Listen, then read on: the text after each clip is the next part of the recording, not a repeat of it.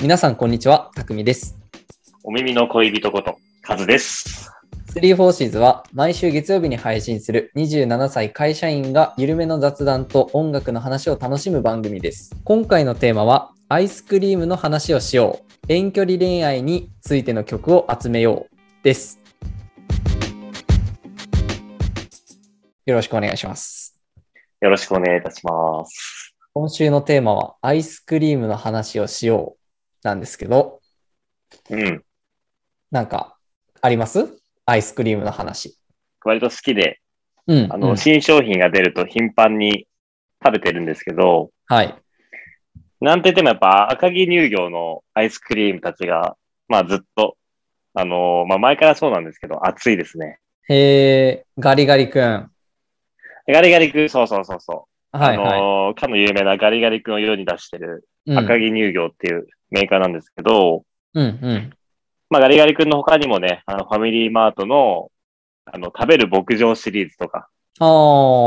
ああ、あの、数々の大ヒット商品を世に送り出してるメーカーさんなんですけど、ちょっと前にそこから発売された、あの、かじるバターアイスっていうアイスがございまして、へえ、あの人気の。あの人気のん SNS とかでこうバズって全然買えなかったんですけど、うん、食べれたああ、全然かじれなかった。全然かじれなかったか。うん。うん。なんかもう時すでに遅しみたいな感じで、あの、気づいいた時にはもう完売してた感じかな。あーなるほどね。うん。うん。そう、あのシリーズで、あの、発売された、あの、フレンチトースト風味のアイスが今、売ってて、へえ、まあ、それがちょっと美味しくて、あのーこの間食べたんだけど、フレンチトーストの味がすんのそう、あのーこのぐらいの棒アイスで、うん、どのぐらいだろうか。 まあこのぐらいの、いいのよ。 ポッドキャスト向きじゃないの、その。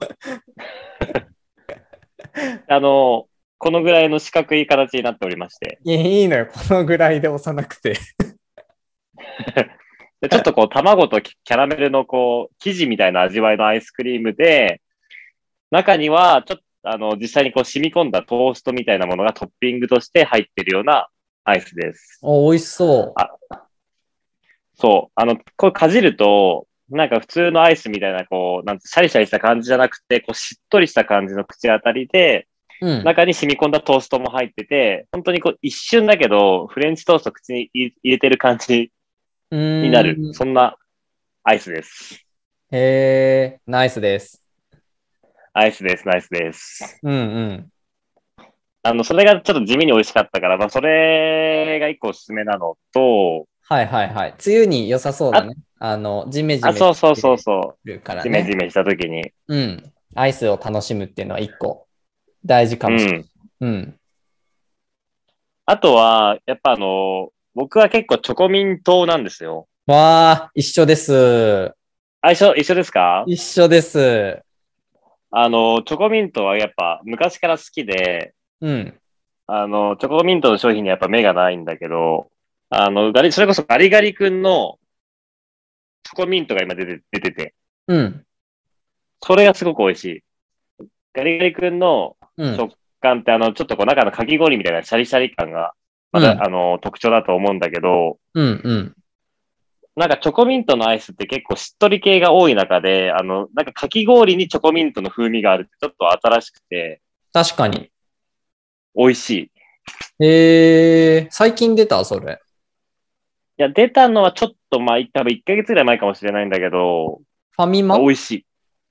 あ、これは多分スーパーとかでも売ってる。あ、そうなんだ。うん。チョコミント美味しいよね。チョコミントは美味しい。これ結構二手に分かれる話題だよね。あ、そうそうそうそう。うんもう昔からそうだよね。そう。チョコミントの良さってどうやったら伝わるんかいな。うん。うん。永久の課題だね、これは。ねうん。美味しいんだけどね。そうだね。チョコミントの皆さん、えーチャンネル登録、高評価お願いします。お願いします。はい。んんと、何でしょう か。まあ、は結い。構話し出したらね、結構いろいろもう出てきちゃうんで、うんと。りあえずまあおすすめは、あのーチョコミントの方にはガリガリ君チョコミント。はい。であとはまあ、あの、甘いもの好きな方全般では、あの、やっぱフレンチトーストのアイスがあるので、ぜひちょっと食べてみてほしいなって思いました。フレンチトーストのアイスはどこで買えるんですかこれは多分ね、コンビニでもスーパーでも買えると思います、これも。えー、美味しそうん、ぜひう。。俺ね、アイスの話でいくと、うんうん。ものすごい懐かしいアイスで、もうう人ん。生、人生で一番好きなアイスがあるんですけど、それ今売ってないんですよ。売ってないんだ。売ってないアイス。それが、スカイ。スカイスカイ。スカイえー、スカイ。 スカイえーいい、そのスカイの外人返し は。スカイっていうアイス、知ってますえ、なんか、あのーさっぱり系のアイスかな。そうそうそう。緑と白のパッケージで、大きく英語でスカイって書いてるんだけど、わかるかなそれはなんかもう全国的なものとしてあるアイス。うん。えっとね、グリコから出てたやつで、ちょっとうん。ズームなんですけど、画面でこれなんですけど。ちょっと存じ上げないですね。えー、そうか。サワーバニラっていう味の、まあ、スカイ、うんスクエアカップっていう、まあ、スカイっていう曲、あ、曲じゃねえ、スカイっていうアイス。サワーバニラ味、スカイっていう。サワー、サワーバニラってさ、どう、どういうバニラなのかなへえ。なんかね、なんていう、なん、あの、この似てる味をね、もう追い求めてるんだけど、全然ないのよ。レモン牛乳みたいなっていうんでしょうか。え、なんか飲み物とかで言うと、なんうんかスコールとかそういう感じのノリ。そうだね、スコールとかの味に似てるっちゃ似てるかも。なんでなくなったんやろうか、これは。スカイ、アイスクリーム。ちょっとウィキペディアあったんでちょ読みますね。うん。 1973年に販売開始。2017年に製造終了。あ、じゃあそんな前なんだも1973年生まれのサワーバニラアイスことスカイをちょっと探し求めてるんですけど、なんか似てるのあったら知りたいな。ん。なんかあの、パピコのさ、うん。ホワイトサワーってあるじゃん、白いやつ。ああ、はいはいはい。あああいう系統の味ってこといや、もう少しね、あの、こってりしてる。もうちょっとバニラ感というか、そのコクが強い感じなんだ。うん、そうそうそう。にょもうちょっと乳脂肪分高め。じゃあ結構絶妙だね。うん。もうね、なんともね、ちょっと変え難い、あれは。サワーバニラ味。なるほど。スカイがなぜ生産中止になったのか、その謎については次回触れたいと思います。お楽しみに。お楽しみに。はい。えーということで、ちょっとコーナーの方に行かせていただきます。はい。ライフハック、ナイスハック2。ライフハックとは、仕事術のことで、いかに作業を簡単で便利にかつ効率よく行うかを目的としたテクニックのことである。ということで、私からちょっとライフハックの方を共有させていただきます。タオルをふっくら仕上げるには、干す前にブンブン振り回す。これね、あの、タオルを干す前に、ブンブンブンブン振り回してから干したら、もうふっくら仕上がります。えー、それはなんか、なんで、なんでなんでしょうか。あのーライフハックに理由はないんですよね。なるほど。理由を求めること自体、ライライフハックじゃないってことですね。そうなんですよね。これなはるもほど、うなるほど。そういうものとして捉えていくしかない事象のことですね。うん。明確な理由が知りたい方は、あの、専門家の方に問い合わせていただきたいと思います。ちょ僕からは、ちょっと今日のハックは以上なんですけど、カズさんの方、はあ、そうですね。僕からはじゃあ、ちょっと、あの、生活に役立つ、思います。いきます。はい。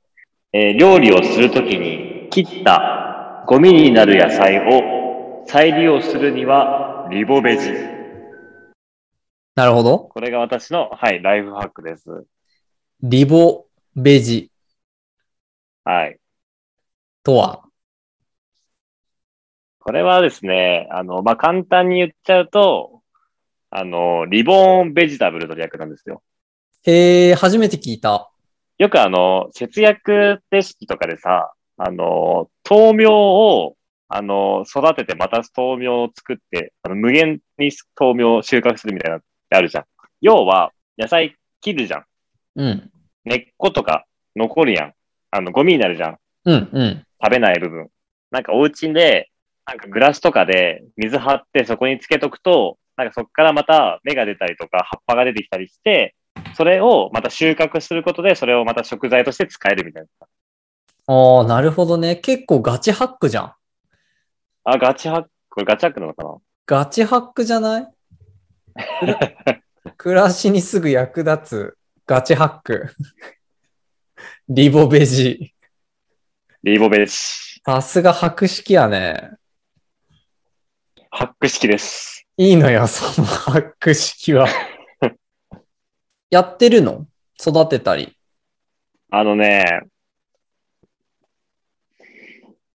やってない。やってないね。うん。やってない感じの表情だったもんね。うん。うん。うん、あ、の、まあ、これから、これからの未来ってことで、あの、はいはい。やり、やります。ややってみたいな、やり、やろうかなっていう。それは知らない言葉だったし、なんか、興味がありますね。うん。カズの普段やってるようなハックはないんですか普段やってるハックね。あ、で。も、あの、あるあるある。これもちょっとまた、ごめん、料理になっちゃうんだけど、あ、はいはい。えー玉ねぎを切る前、水につけておいたものを使うと、涙が出てこない。初めて知りましたね。玉うんねぎのやっぱ一番嫌なところって、涙が出るところ。そうなのよ。泣かせに来るところがちょっとやっぱ、ね、あのーなかなか嫌なところだと思うんですけど、はい。はい。 なるほど。じゃあ玉ねぎを切る前にお水につけておくと涙が出ない。涙が出ない。でもやっぱ理由はね、聞かないでおきましょうか。はい理由は、まあ、理由を求めるのはハックじゃない。ハックじゃないね。う、うんん。うん。ありがとうございます。ありがとうございます。といったところでしょうか。今回のライフハック、ナイスハック2は。そうですね。あのーまあ、今回もね、あのーナイス発掘たくさんできました。はい、ありがとうございました。じゃあ次のコーナー行きましょうか。はい。はい。えー無印インフォこのコーナーは、えーカズが最新の無印インフォメーションを紹介してくれます。ということで、はい。じゃあ最新の無印インフォメーションの方。え、カズってちなみに無印で働いてるわけではない。いや、えっと、働いてはないです。はい。ただの無印これはうん。あ、そうですね。あのー無印良品に週2回は通う、えー一般監視会社員っていう位置づけですね。一般の無印さんってことで。あ、そうですね。あの、一般のムジラ、どこにでもいるようなムジラです。あ、なるほど。じゃあ、週に2回通う、えームジラーこと、カズが最新の無印インフォメーションを紹介してくれます。ということで。はい。よろしくお願いします。あ、よろしくお願いします。はい。どうですか、最近の無印は。まず、あの、無印良品の、無ジラの方にとってやっぱ待望だったと思うんですけど、はいはい。あの、無印良品で流れてる、あの、ちょっと癒されるあの BGM の数々が、ほうほなんとあの、サブスク解禁しました。 う。 いいのよ、ビーズみたいな言い方しなくて。本当に、本当に解禁され、あ、そ Apple う。 Music とかで聞聞けるようになったんです。あの、そうなんだ。そう、ちょっとなんかあの、ななん、なんつったらいいのあの、北欧風なのかわかんないけど、ちょっとあの、なんか、何の楽器だろうみたいな感じのあの音楽流れてると思うんですけど、あれをなうんんかもう、県内で使ってる全 BGM があのサブスク解禁したんです。へー。お家でも簡あ単に。の、そうです。なので、あの、流すだけでお家でも無印気分を味わえるっていうのが、まず、これちょっと一つ目伝えたいかったことですね。これ、待望だったのこれはもう、ムジラーからしたらそうですね。待望ですよねあ。うん。そうなんだ。やっとか、多分あのー、もともと多分アルバムとか普通に発売はしてたと思うんですよ、C、CD として。うん、おそらく。はいはい。まあ、ただまあ、なんて言ったらいいんでしょうね。まあ、わざわざ CD 買うまでもないな、みたいな感じの時ってあるじゃないですか。うんうんうん。まあ、そういう気持ちの中、あのー待望のサブスク解禁ってことで。なるほど。はい。もうどんな場所でももう、それを流せば無印良品に早変わりと。へえ、クラブでも。クラブでも無印。おなんかお。踊りながらでもこうやって無印良品のバームをこうやって持ちたくなっちゃいますね。なるほどね。トイレ。うん、トイレでも、えー無印。あのーやっぱね、無印良品のこうトイレットペーパーとかも出てますからね、やっぱそれも一緒に合わせて使うと、無印気分が、えー上昇します。お風呂。お風呂でも、えー無印です、えー無印良品結構入浴剤とかも売ってるんでね、あれ流して入浴剤入れてお風呂のひとときを過ごすともう最高です。体育館。体育館でもあの無印ですね。あの体育館のあの広いね、面積に響き渡る無印の BGM はちょっと新しい体験を感じれるかもしれないです。えー、学校の教室。あ、学校の教室も、えー無印良品ですね。えっ、と、やっぱあの、BGM 流して、あの、学校の教室の椅子と机全部あの、無印の製品に変えちゃいましょう。もうおしゃれです。はい。うん参りました。あ、ありがとうございます。 いや、結構何でも無印だったな。そうですね。あの、なん、なんでも無印いけんで、やっぱ。はいはい。はい。やっぱ、まあ、そんなね、あの、ううんんうんうん。うんうんうんうんうん。あ、どうぞ。あ、あの、そんなね、あの、無印良品の BGM がね、今、サブスク解禁してるので、ぜひ、あの、楽しんで聴いてみてくださいっていう話でした。こちょっれ、とね。うん。 Apple Music で、なんか無印とかで検索したら出てくるのかなあ、そう、なんか、あの、そのニュースを聞いて、うん。あのー調べたんよ。その、Apple Music で。出た。その、朝倉レオみたいな喋り方来た。で、あのーなんか、最初調べたら、無印良品って漢字で入れたんだよ。入れたんよ。はいはうんうん。そしたらなんか、あの、無印良品でなんか、謎のなんか男二人組のアーティストが出てきて、 はい。これ、はいはいこれ絶対ちゃうやんってなって、うん、うしんか。その後、あの、普通にあの、アルファベット大文字でムージって入れたら確か出てきた。えー、なるほどね。あ、そうそうそえー、わかった。ちょっと調べてみる。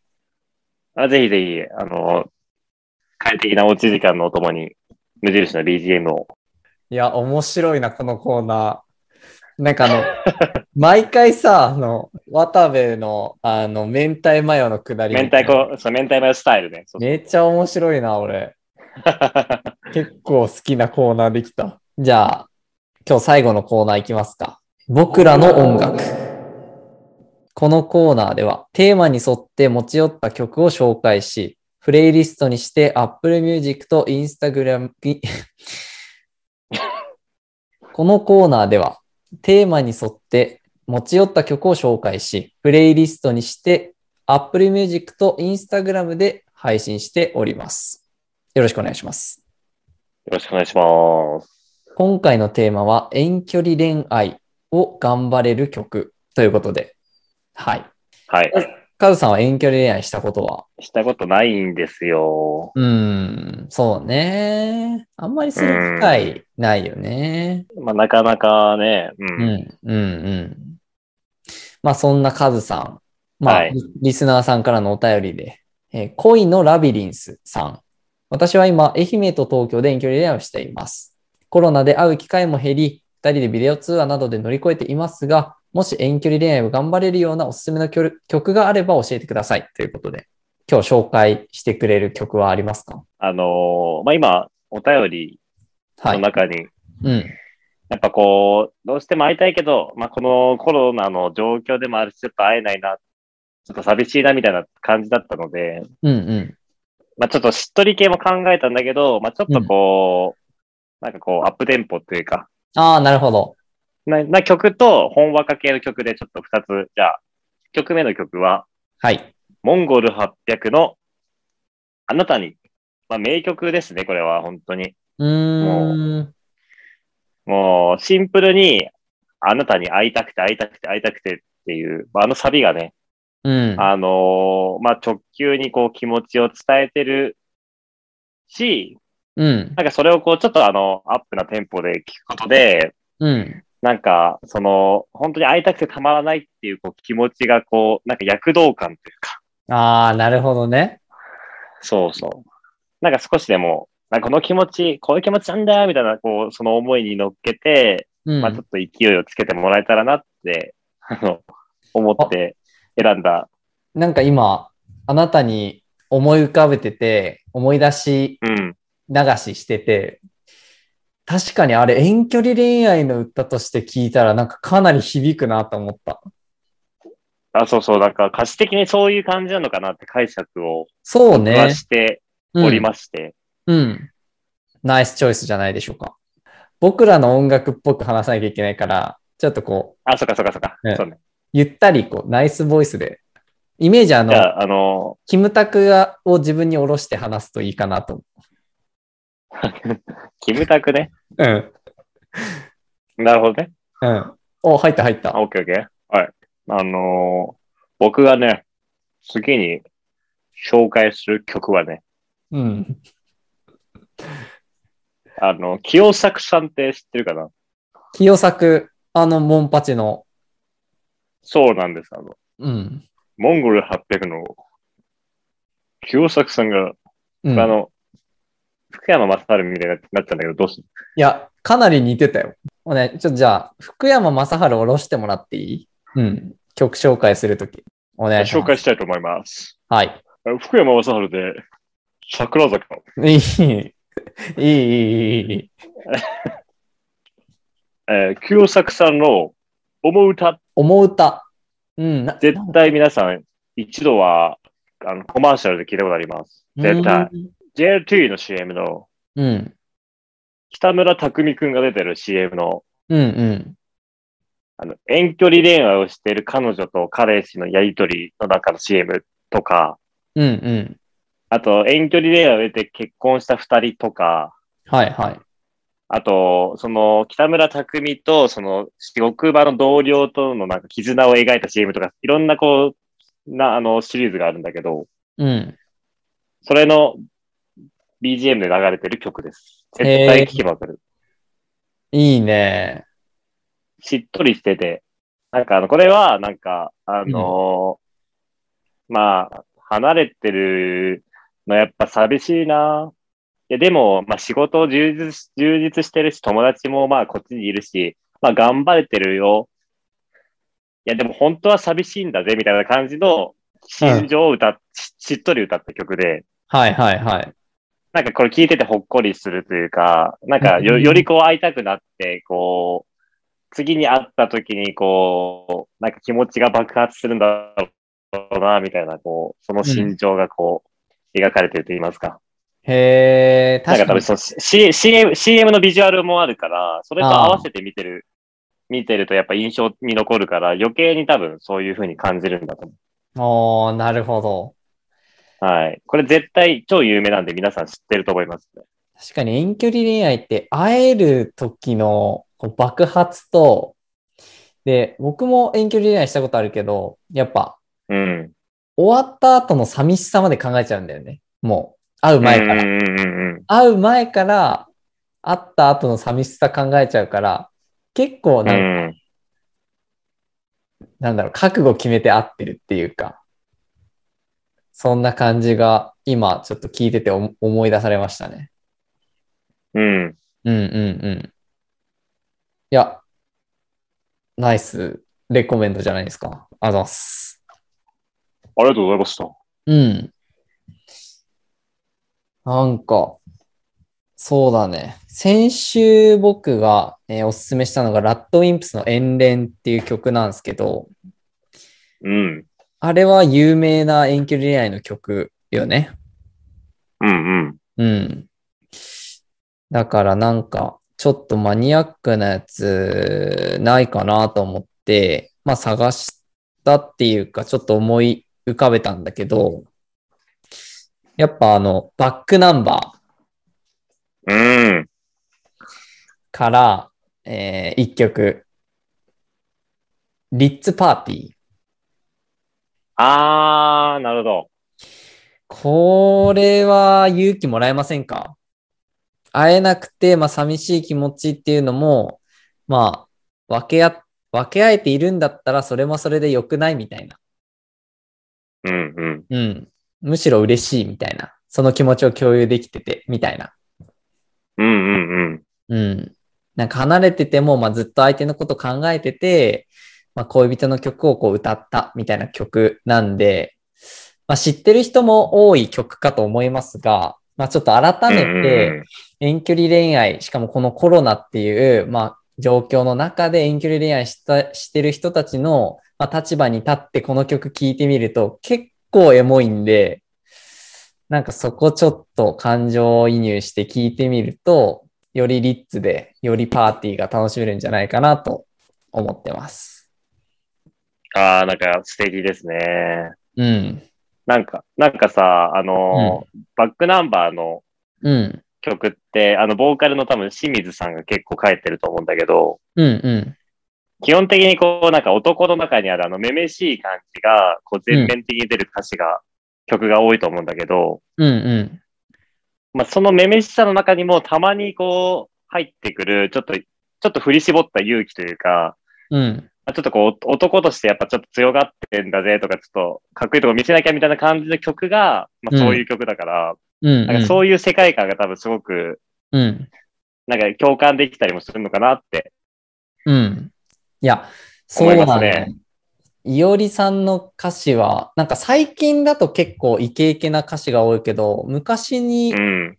行けば行くほど、割と男臭、おそ男臭いなんか、めめしい、うんうんみちっこい曲が多くて、むしろそっちの方が俺は割と好きだったから、うんうんうん。なんかね、で、このリッツパーティーなんだけど、改めて、なんか、名前の意味とか考えて、リッツってどういう意味か知ってますあの、リッツパーティーってさ、クラッカーと、クラッカーとクラッカーの間にさ、うんチーズ入ってるあのお菓子。あ、そうそうそう、あの、リッツ。そうだよね。あのリッツだよね。そうそうそうそう。なんか、そのリッツなんだけど、リッツって英語で上品なとか、贅沢みたいな意味があるのね。あ、リッツカールトンとか。あ、そうそうそうそうそう。なんか、遠距離恋愛だからこそ、二人で会える時間をもっと贅沢で、なんかこう上品な、なんか、時間とか、パーティーみたいな感じにしてもらえたらいいなと思って、この曲を選びました。はい。素晴らしい。ありがとうごちざゃいんます。とね、あのー曲のタイトルとうん。内容と、うん。その思いみたいなところに全部あのストーリーに一貫性があってすごく素敵ですね。あありがとうあごりざがいとうごまざいす。ます。ありがとうございます。そうそうそう。リッツパーティーは、なんかいつ聴いても、どんな人が聴いても、なんかメロディーもいいしね。うん。うん。やっぱ、でも改めて聴いてほしいなっていう一曲として紹介させていただきました。ありがとうございますあ。りがとうございます。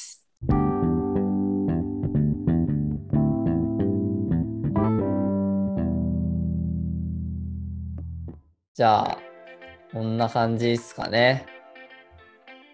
今週は。ははいい。では、えー締めさせていただきます。はい。このラジオは毎週月曜日の朝配信しております。えー音楽や映画、漫画、本、さまざまなコンテンツを中心に、緩めの雑談を毎週お届けしております。えーメールでのお便りは、えー、3forces.podcast.gmail.com タイトルに、えーラジオネームをお願いします。えーもしくは Twitter、Instagram への DM でもお待ちしております。いかがでしたか、今週は。今週は、あの、なんといっても、ライフハックのコーナーですね。うん。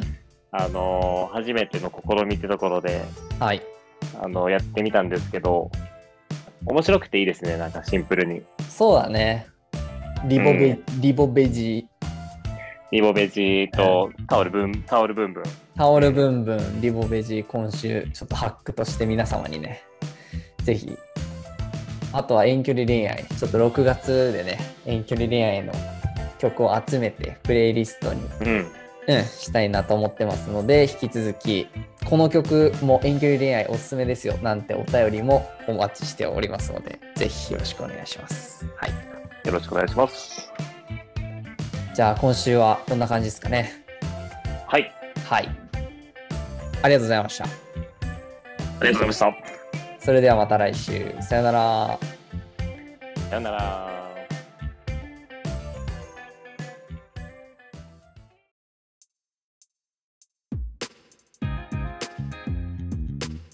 Hello and welcome to our podcast. Three Fourths is talking about comics, movies, foods, books, and coffee.